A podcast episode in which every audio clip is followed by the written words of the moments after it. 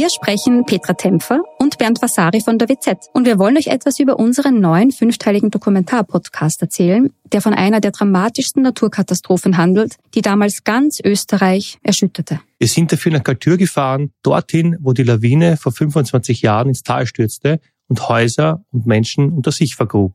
31 Menschen starben, darunter zahlreiche Kinder. Wir haben nach Antworten auf die Frage gesucht, wie es überhaupt zu dem Unglück kommen konnte und wer damals die Verantwortung getragen hat. Gibt es überhaupt einen Schuldigen? Die Kaltürer haben uns auch erzählt, wie sie die Tage nach der Katastrophe erlebt haben. Der damalige Bürgermeister war übrigens Anton Matle, der heute Landeshauptmann von Tirol ist. Ihr könnt unseren Podcast Galtür, der weiße Tod unter wz.at hören und auf allen Plattformen, wo es Podcasts gibt.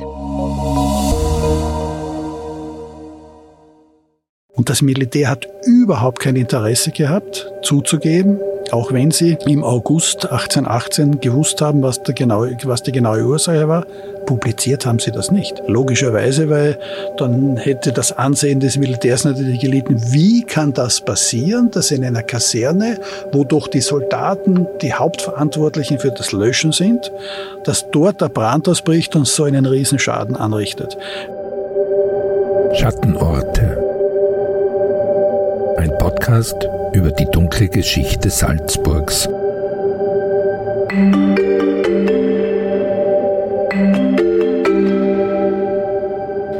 Herzlich willkommen zurück zu einer neuen Folge und einer neuen Staffel von Schattenorte. Mein Name ist Anna Boschner. Meine Kollegin Simona Pinwinkler und ich begeben uns seit einem Jahr und vier Monaten, ich habe gerade extra nochmal nachgeschaut, auf die Suche nach Orten in Salzburg, die eine dunkle, ja mystische Geschichte haben. 21 dieser Orte haben wir bereits gefunden und deren Geschichte in den vergangenen zwei Staffeln dieses Podcasts bereits vorgestellt. Themen gibt es jedoch genug und auch von unseren Zuhörerinnen und Zuhörern haben wir in den vergangenen Monaten den einen oder anderen Vorschlag bekommen, von welchem geschichtsträchtigen Ort in Salzburg sie einmal mehr erfahren wollen.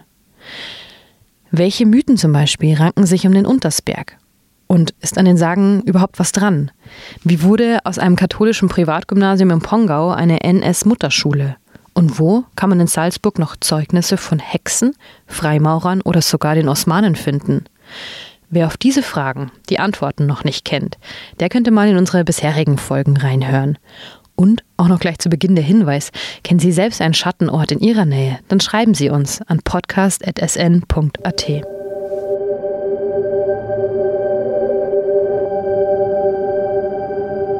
Ende April 1818 kam es zunächst zu einem kleinen Missgeschick in einer Küche. Ein Feuer entfachte dort. Kurze Zeit später stand die halbe Stadt in Flammen. Wie das passieren konnte, wie aus diesem kleinen anfänglichen Missgeschick, einem weiteren Irrtum und schließlich in Kombination mit Föhnwind und einem eigentlich nicht existenten Brandschutz die halbe Stadt in Flammen stehen konnte. Darum geht es in dieser Folge. Zeugnisse und Spuren von dem verheerenden Feuer von 1818 sind noch heute in der Stadt zu sehen, wenn man weiß, wo man hinschauen muss. Wir sind hier im Innenhof der Dreifaltigkeitskirche und zwar im südlichen Innenhof und das ist der Ort, an dem 1818 am 30. April dieser Stadtbrand ausgebrochen ist. Christoph Kotscher ist Touristenführer in der Stadt Salzburg. Er ist spezialisiert auf Themen, die ein etwas anderes Gesicht von Salzburg zeigen, wie er sagt. Das sind Seiten von Salzburg, die wie in diesem Podcast vielleicht auch eine etwas dunklere Geschichte aufzeigen. Verbrechen, Unfälle, Katastrophen sind sein Spezialgebiet und genau hier reiht sich das, was im April bzw. dann Anfang Mai vor 205 Jahren in Salzburg geschehen ist, ein. In der Dreifaltigkeitskirche macht er auf dem Boden des Gotteshauses aufmerksam. Wenn wir jetzt einen Blick in die Kirche selbst werfen, dann erkennen wir oben in der Kuppel die übrigens 28 Meter hoch ist, dass wir dort das größte ähm, Innenfresko des Landes Salzburgs bewundern können. Das stammt von Johann Michael Rottmeier. Und damals beim Stadtbrand die Kirche sind die Türme zerstört worden und die Laterne fiel von der Kuppel herab. Und wenn Sie jetzt auf den Innenboden, auf den Boden der Kirche schauen, die übrigens nach römischen Vorbildern geschaffen wurde, dann erkennen Sie, dass sie der noch, noch in die Mitte hin verdunkelt Dort hat eben diese Laterne noch weiter gebrannt und deswegen ist der Marmor in der Mitte schwarz geworden. Es hat also vor 205 Jahren in Salzburg gebrannt. Im Prinzip stand die gesamte rechte Altstadt in Flammen und das vier Tage und vier Nächte lang. Ein Feuer dieses Ausmaßes könnte man sich wohl heute gar nicht mehr so richtig vorstellen. Damals gab es aber im Prinzip keine professionelle Feuerwehr und auch sonst eigentlich keinen Brandschutz im Sinne von Bauvorschriften oder ähnlichem. Eine Regel gab es aber. In den Küchen durfte nur zu bestimmten Zeiten gekocht werden und auch nur, wenn Menschen im Haus waren, in diesem Fall Soldaten, die einen möglichen Brand, ein potenzielles Feuer löschen konnten. Nun ja, und so viel kann man jetzt auch schon mal vorwegnehmen. Daran hat sich jemand am 30. April 1818 nicht gehalten.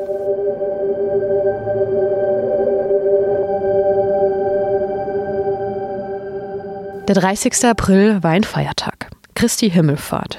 Bei sonnigen, frühlingshaften Temperaturen gab es für die meisten Stadtbewohner an diesem Tag ein recht erfreuliches Ereignis, denn ein Promi für damalige Zeiten hatte sich angekündigt. Feldmarschall Ferdinand Friedrich August von Württemberg, ein Held der napoleonischen Kriege. Der Historiker und ehemalige Leiter des Stadtarchivs und Ex-Direktor des Salzburg Museum, Erich Marx, mittlerweile in Pension, hat sich erstmals umfassend mit dem Stadtbrand in Salzburg beschäftigt und kann genau sagen, was an diesem Feiertag in Salzburg geschehen ist, beziehungsweise was dazu geführt hat, dass eine solche Katastrophe überhaupt geschehen konnte. Als ich 1988 Leiter des Stadtarchivs geworden bin, habe ich entdeckt, dass es eine unglaubliche Menge an Akten zu diesem gewaltigen Brand, wo die Neustadt praktisch fast zur Gänze abgebrannt ist, gibt aber dass es in der Geschichtsforschung überhaupt keine Ergebnisse dazu gibt. Es ist in keinem Werk der Salzburger Geschichte, außer einem Absatz, dass es am 30. April 1818 einen großen Brand gegeben hat, und viele Häuser abgebrannt sind, ist nie was berichtet worden darüber oder nie was wissenschaftlich erforscht worden. Eigentlich hat niemand gewusst, dass es einmal so einen großen Stadtbrand gegeben hat, mhm. wo eben so markante Gebäude wie das Schloss Mirabell oder die Dreifaltigkeitskirche schwerst beschädigt worden sind. Und ähm, ja, und da sind die Leute so quasi aufgewacht und gesagt, was, in Salzburg ist einmal so eine große Zerstörung gewesen. Mhm der Bombenkrieg hat die Menschen irgendwie mehr bewegt, weil da auch viel zerstört worden ist. Aber dass es 1818 schon einen großen Stadtbrand gegeben hat, das war neu. Und daher gab es dann natürlich doch großes Interesse dafür. 20 Jahre zuvor hatte Salzburg eine katastrophale Entwicklung durchgemacht. Fünf Herrschaftswechsel. Das eigentliche Fürstenbistum war aufgelöst. Die Franzosen hatten 1800 die Stadt nach der Schlacht am Walserfeld besetzt. Die Bürgerinnen und Bürger mussten also einiges durchmachen und hohe Tributzahlungen leisten. Irgendwie war die Bedeutung Salzburgs verschwunden und irgendwie war Salzburg auch verarmt, muss man dazu sagen. Und jetzt plötzlich kommt diese Katastrophe. Salzburg hatte 1818 etwa 12.000 Einwohnerinnen und Einwohner. Es gab 600 Gebäude und war umgeben von einer Stadtmauer. Eine Holzbrücke über die Salzach verband die beiden Altstadthälften. Es gab vier Tore, also vier Zugänge zur Stadt. Die Staatsbrücke war die einzige Möglichkeit, wie man von der Altstadt in die Neustadt hinüberkam.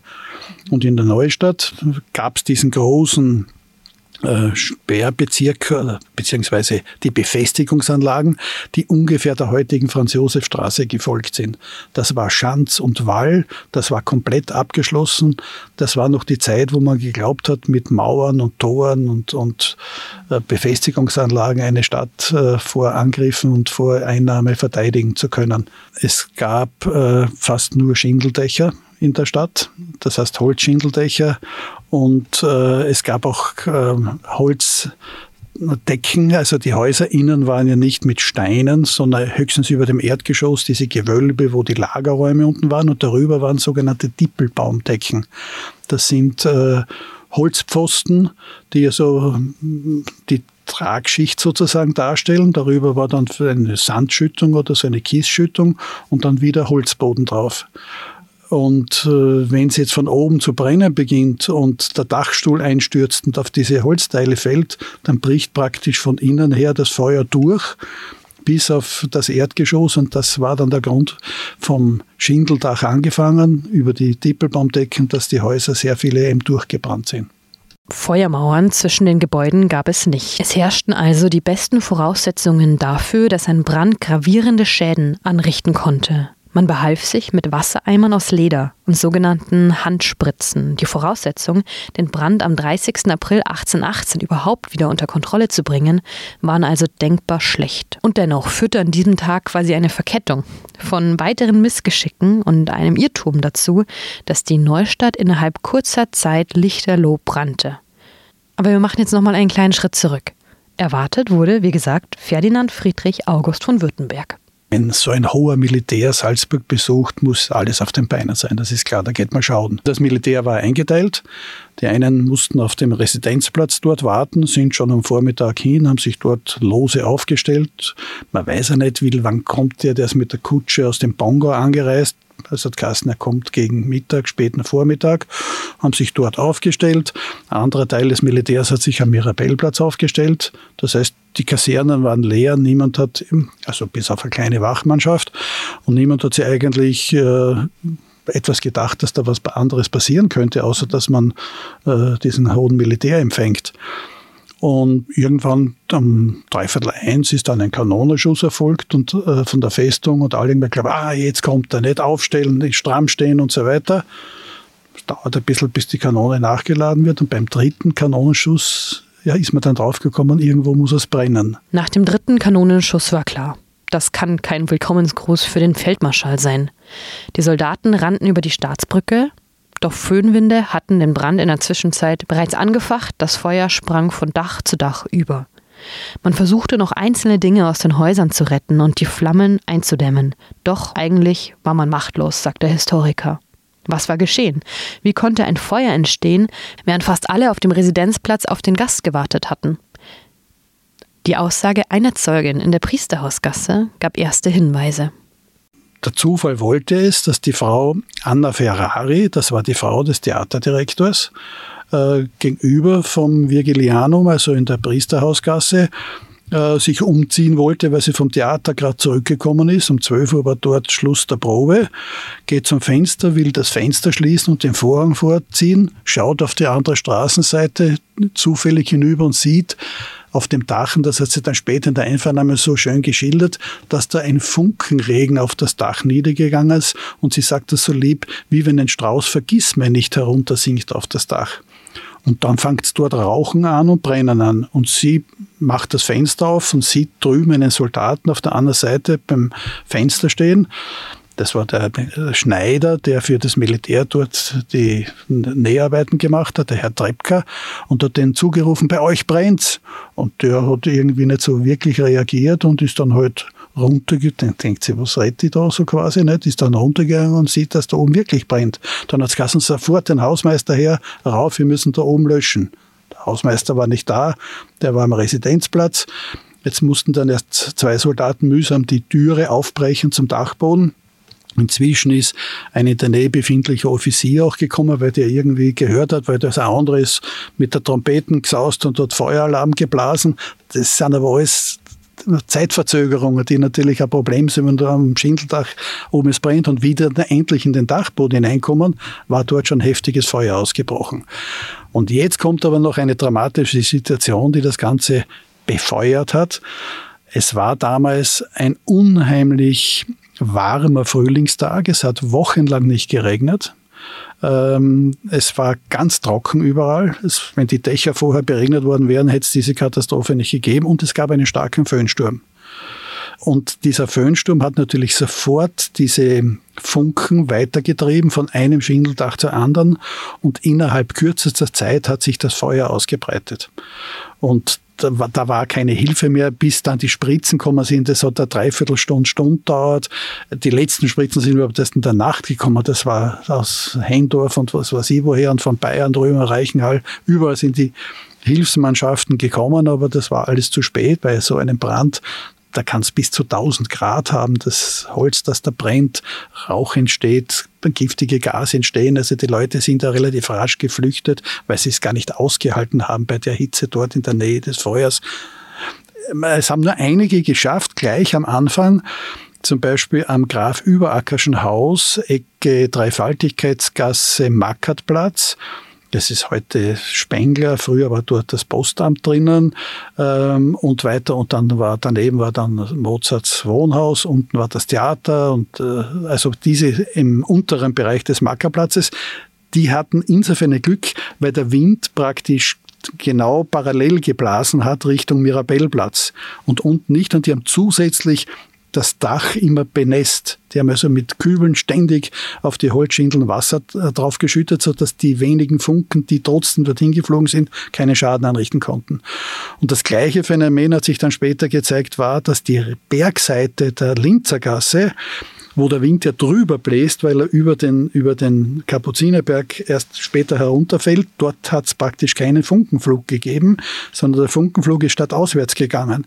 Es sind sogar in Froschheim, der heutigen Elisabeth-Vorstadt, Häuser abgebrannt. Ja, bis Antering hinaus hat die kleinen glühenden Teile getragen. Also das heißt, die Windrichtung hat dafür gesorgt, unter Anführungszeichen, dass nur Richtung Norden Föhn weht nach Norden, dass nur dorthin die Funken gesprüht sind und dort irrsinnige Zerstörungen angerichtet worden sind. Anna Ferrari hat die Folgen einer Fettexplosion beobachtet. Denn wie man später dann herausgefunden hatte, lag der Brandherd in der Kasernenküche. Denn dort wurde, anders als vorgeschrieben, gekocht. Und obwohl annähernd das gesamte Militär auswärts war.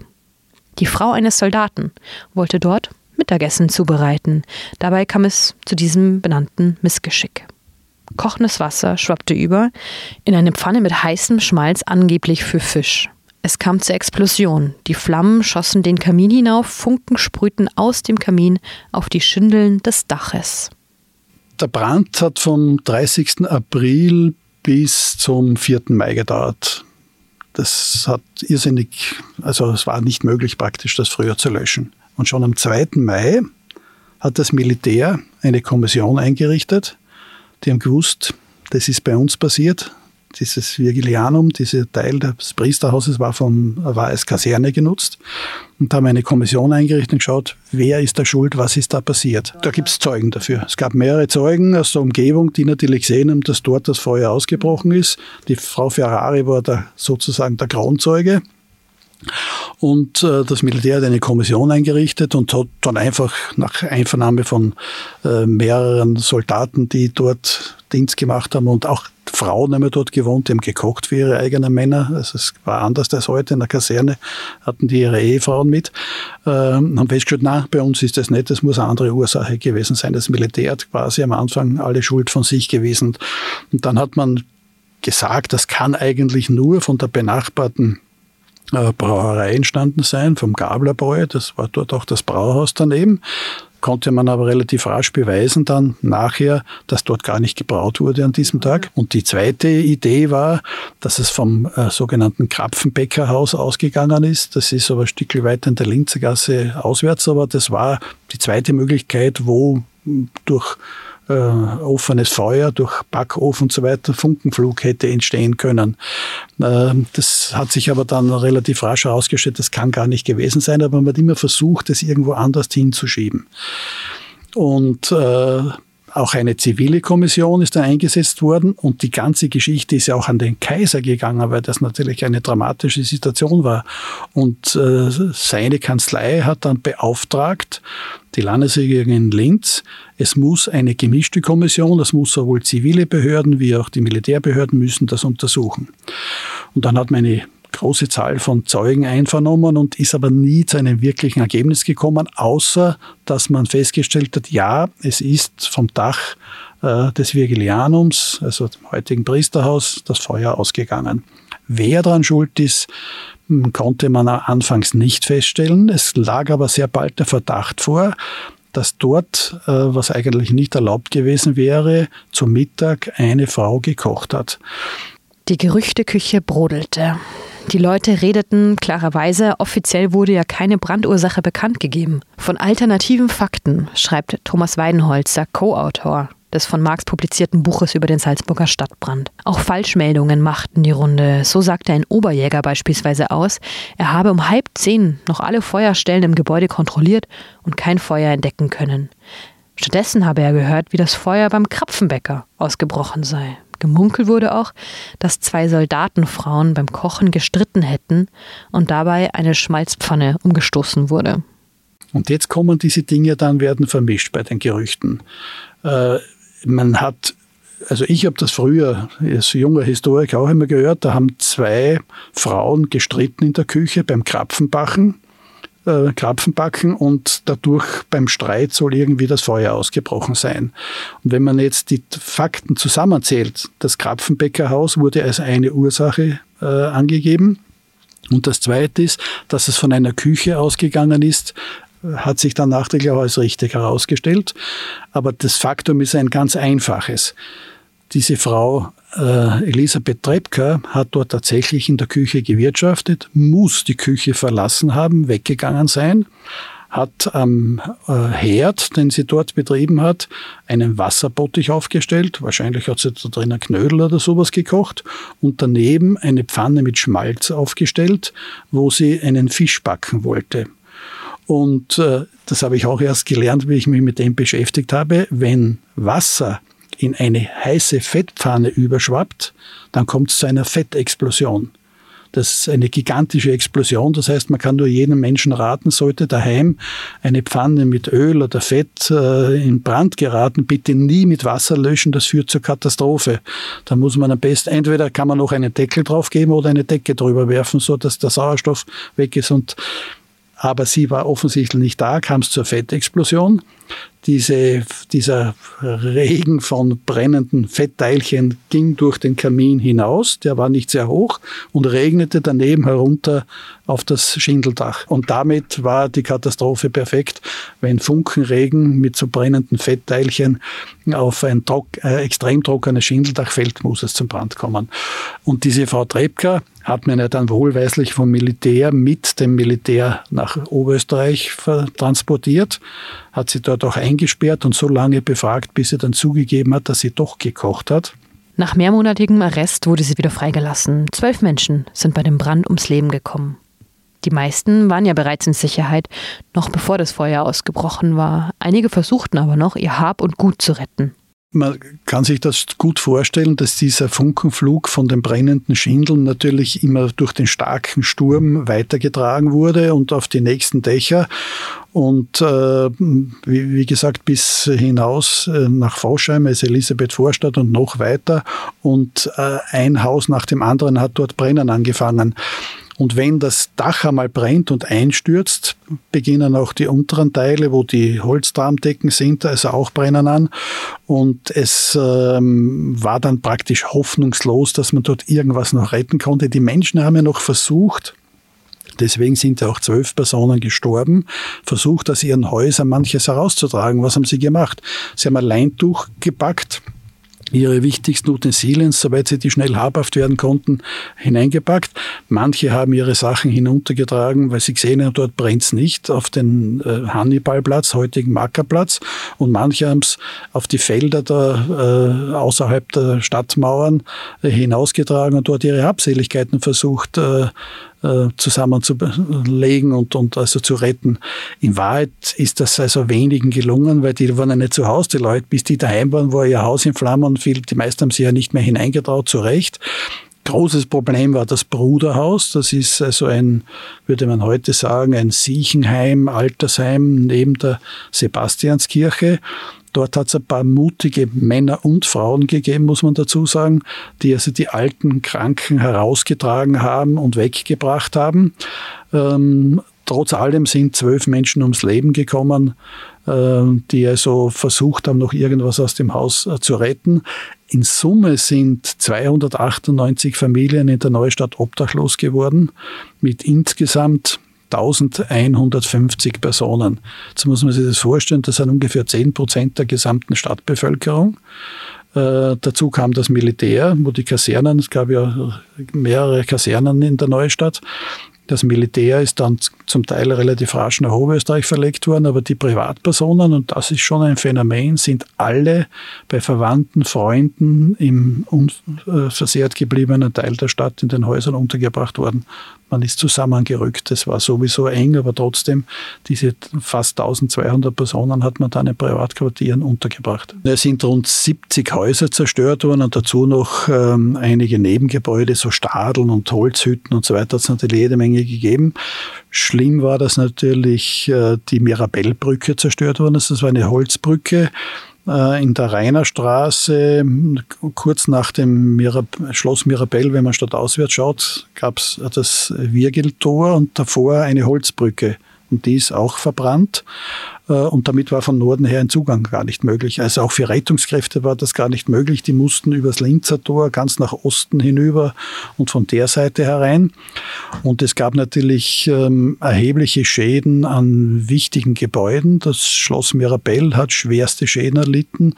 Der auf alten Ansichten sichtbare Zwiebelturm auf der Platzseite ist äh, abgebrannt und, und das Dach eingestürzt. Auch das Dach des restlichen Gebäudes und die oberen Geschosse sind äh, verbrannt. Übrigens kann man das heute im Schloss Mirabell noch sehen, das weiß fast niemand. Wenn man die schöne Treppe zum Marmorsaal hinaufgeht und genau schaut, sieht man auf einem Treppenlauf dunklere Stellen, genau wo ein, ein äh, Tram, ein brennender, auf die Treppe gestürzt ist und dort den Marmor dadurch verdunkelt hat. Und auch im Marmorsaal selber, wenn man am Boden genau schaut, es ist ein Marmorboden drinnen auch, sieht man, wenn man genau schaut, eigentlich noch diese dunkleren Stellen.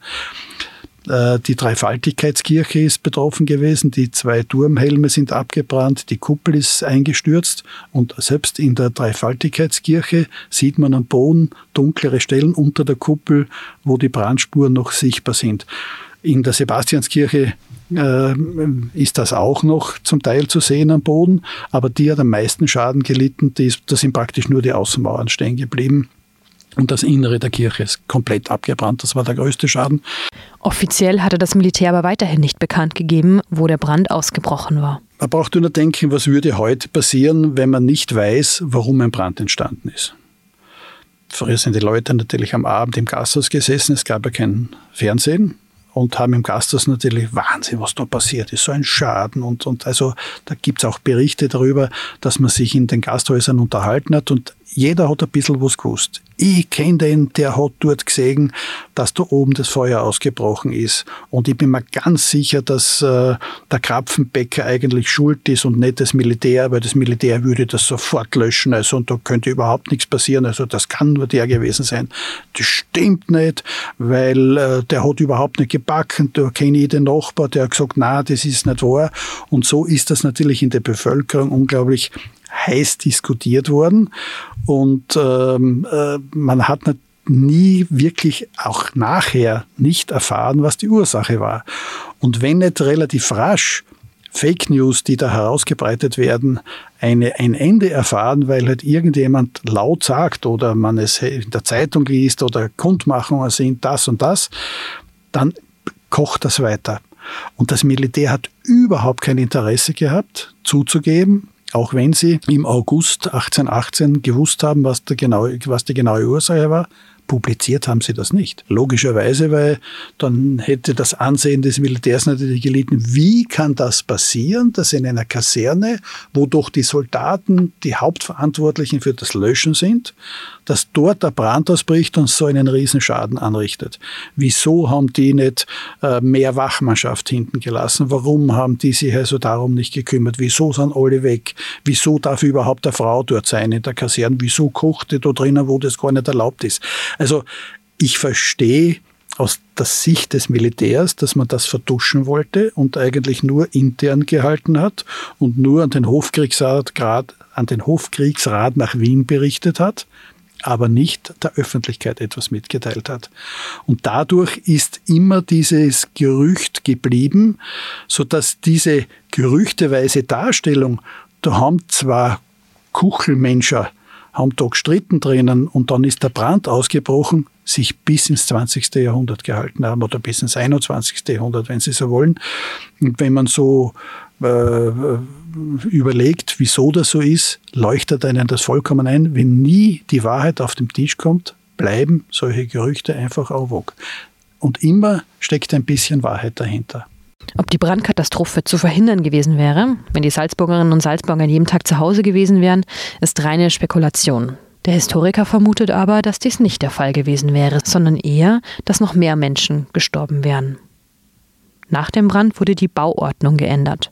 Nun war beispielsweise vorgesehen, bestimmte Teile in den Häusern, wie Stiegen zum Dachboden, nicht mehr aus Holz bauen zu dürfen. Die erste Feuerwehr in Salzburg gab es aber erst einige Jahrzehnte später, und zwar 1865.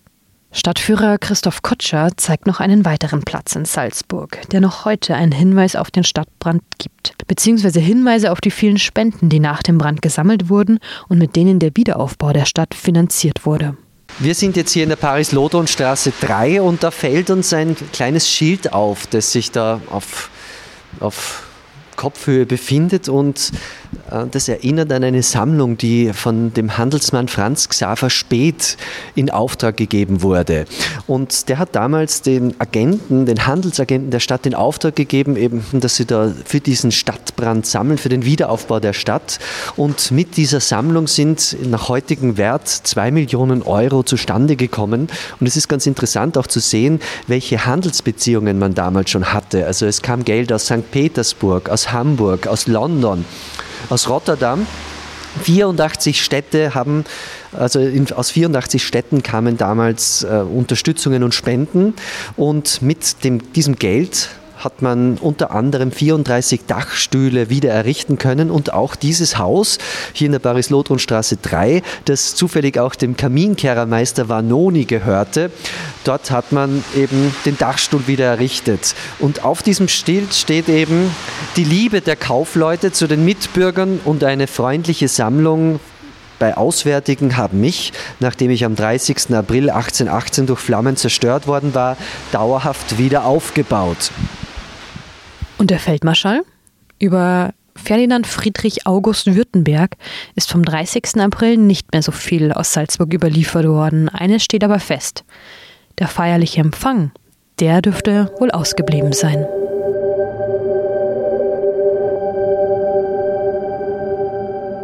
Das war die mittlerweile 22. Folge von Schattenorte, beziehungsweise die erste Folge unserer dritten Staffel. Haben Sie Fragen zu dieser Folge? Oder kennen Sie selbst einen Schattenort in Ihrer Nähe? Dann schreiben Sie uns eine E-Mail an podcast.sn.at. Vielen Dank fürs Zuhören. Bis zum nächsten Mal. Das war ein Podcast der Salzburger Nachrichten. Redaktion Simona Pinwinkler und Anna Boschner. Wenn Sie mehr wissen wollen, finden Sie uns im Internet unter www.sn.at.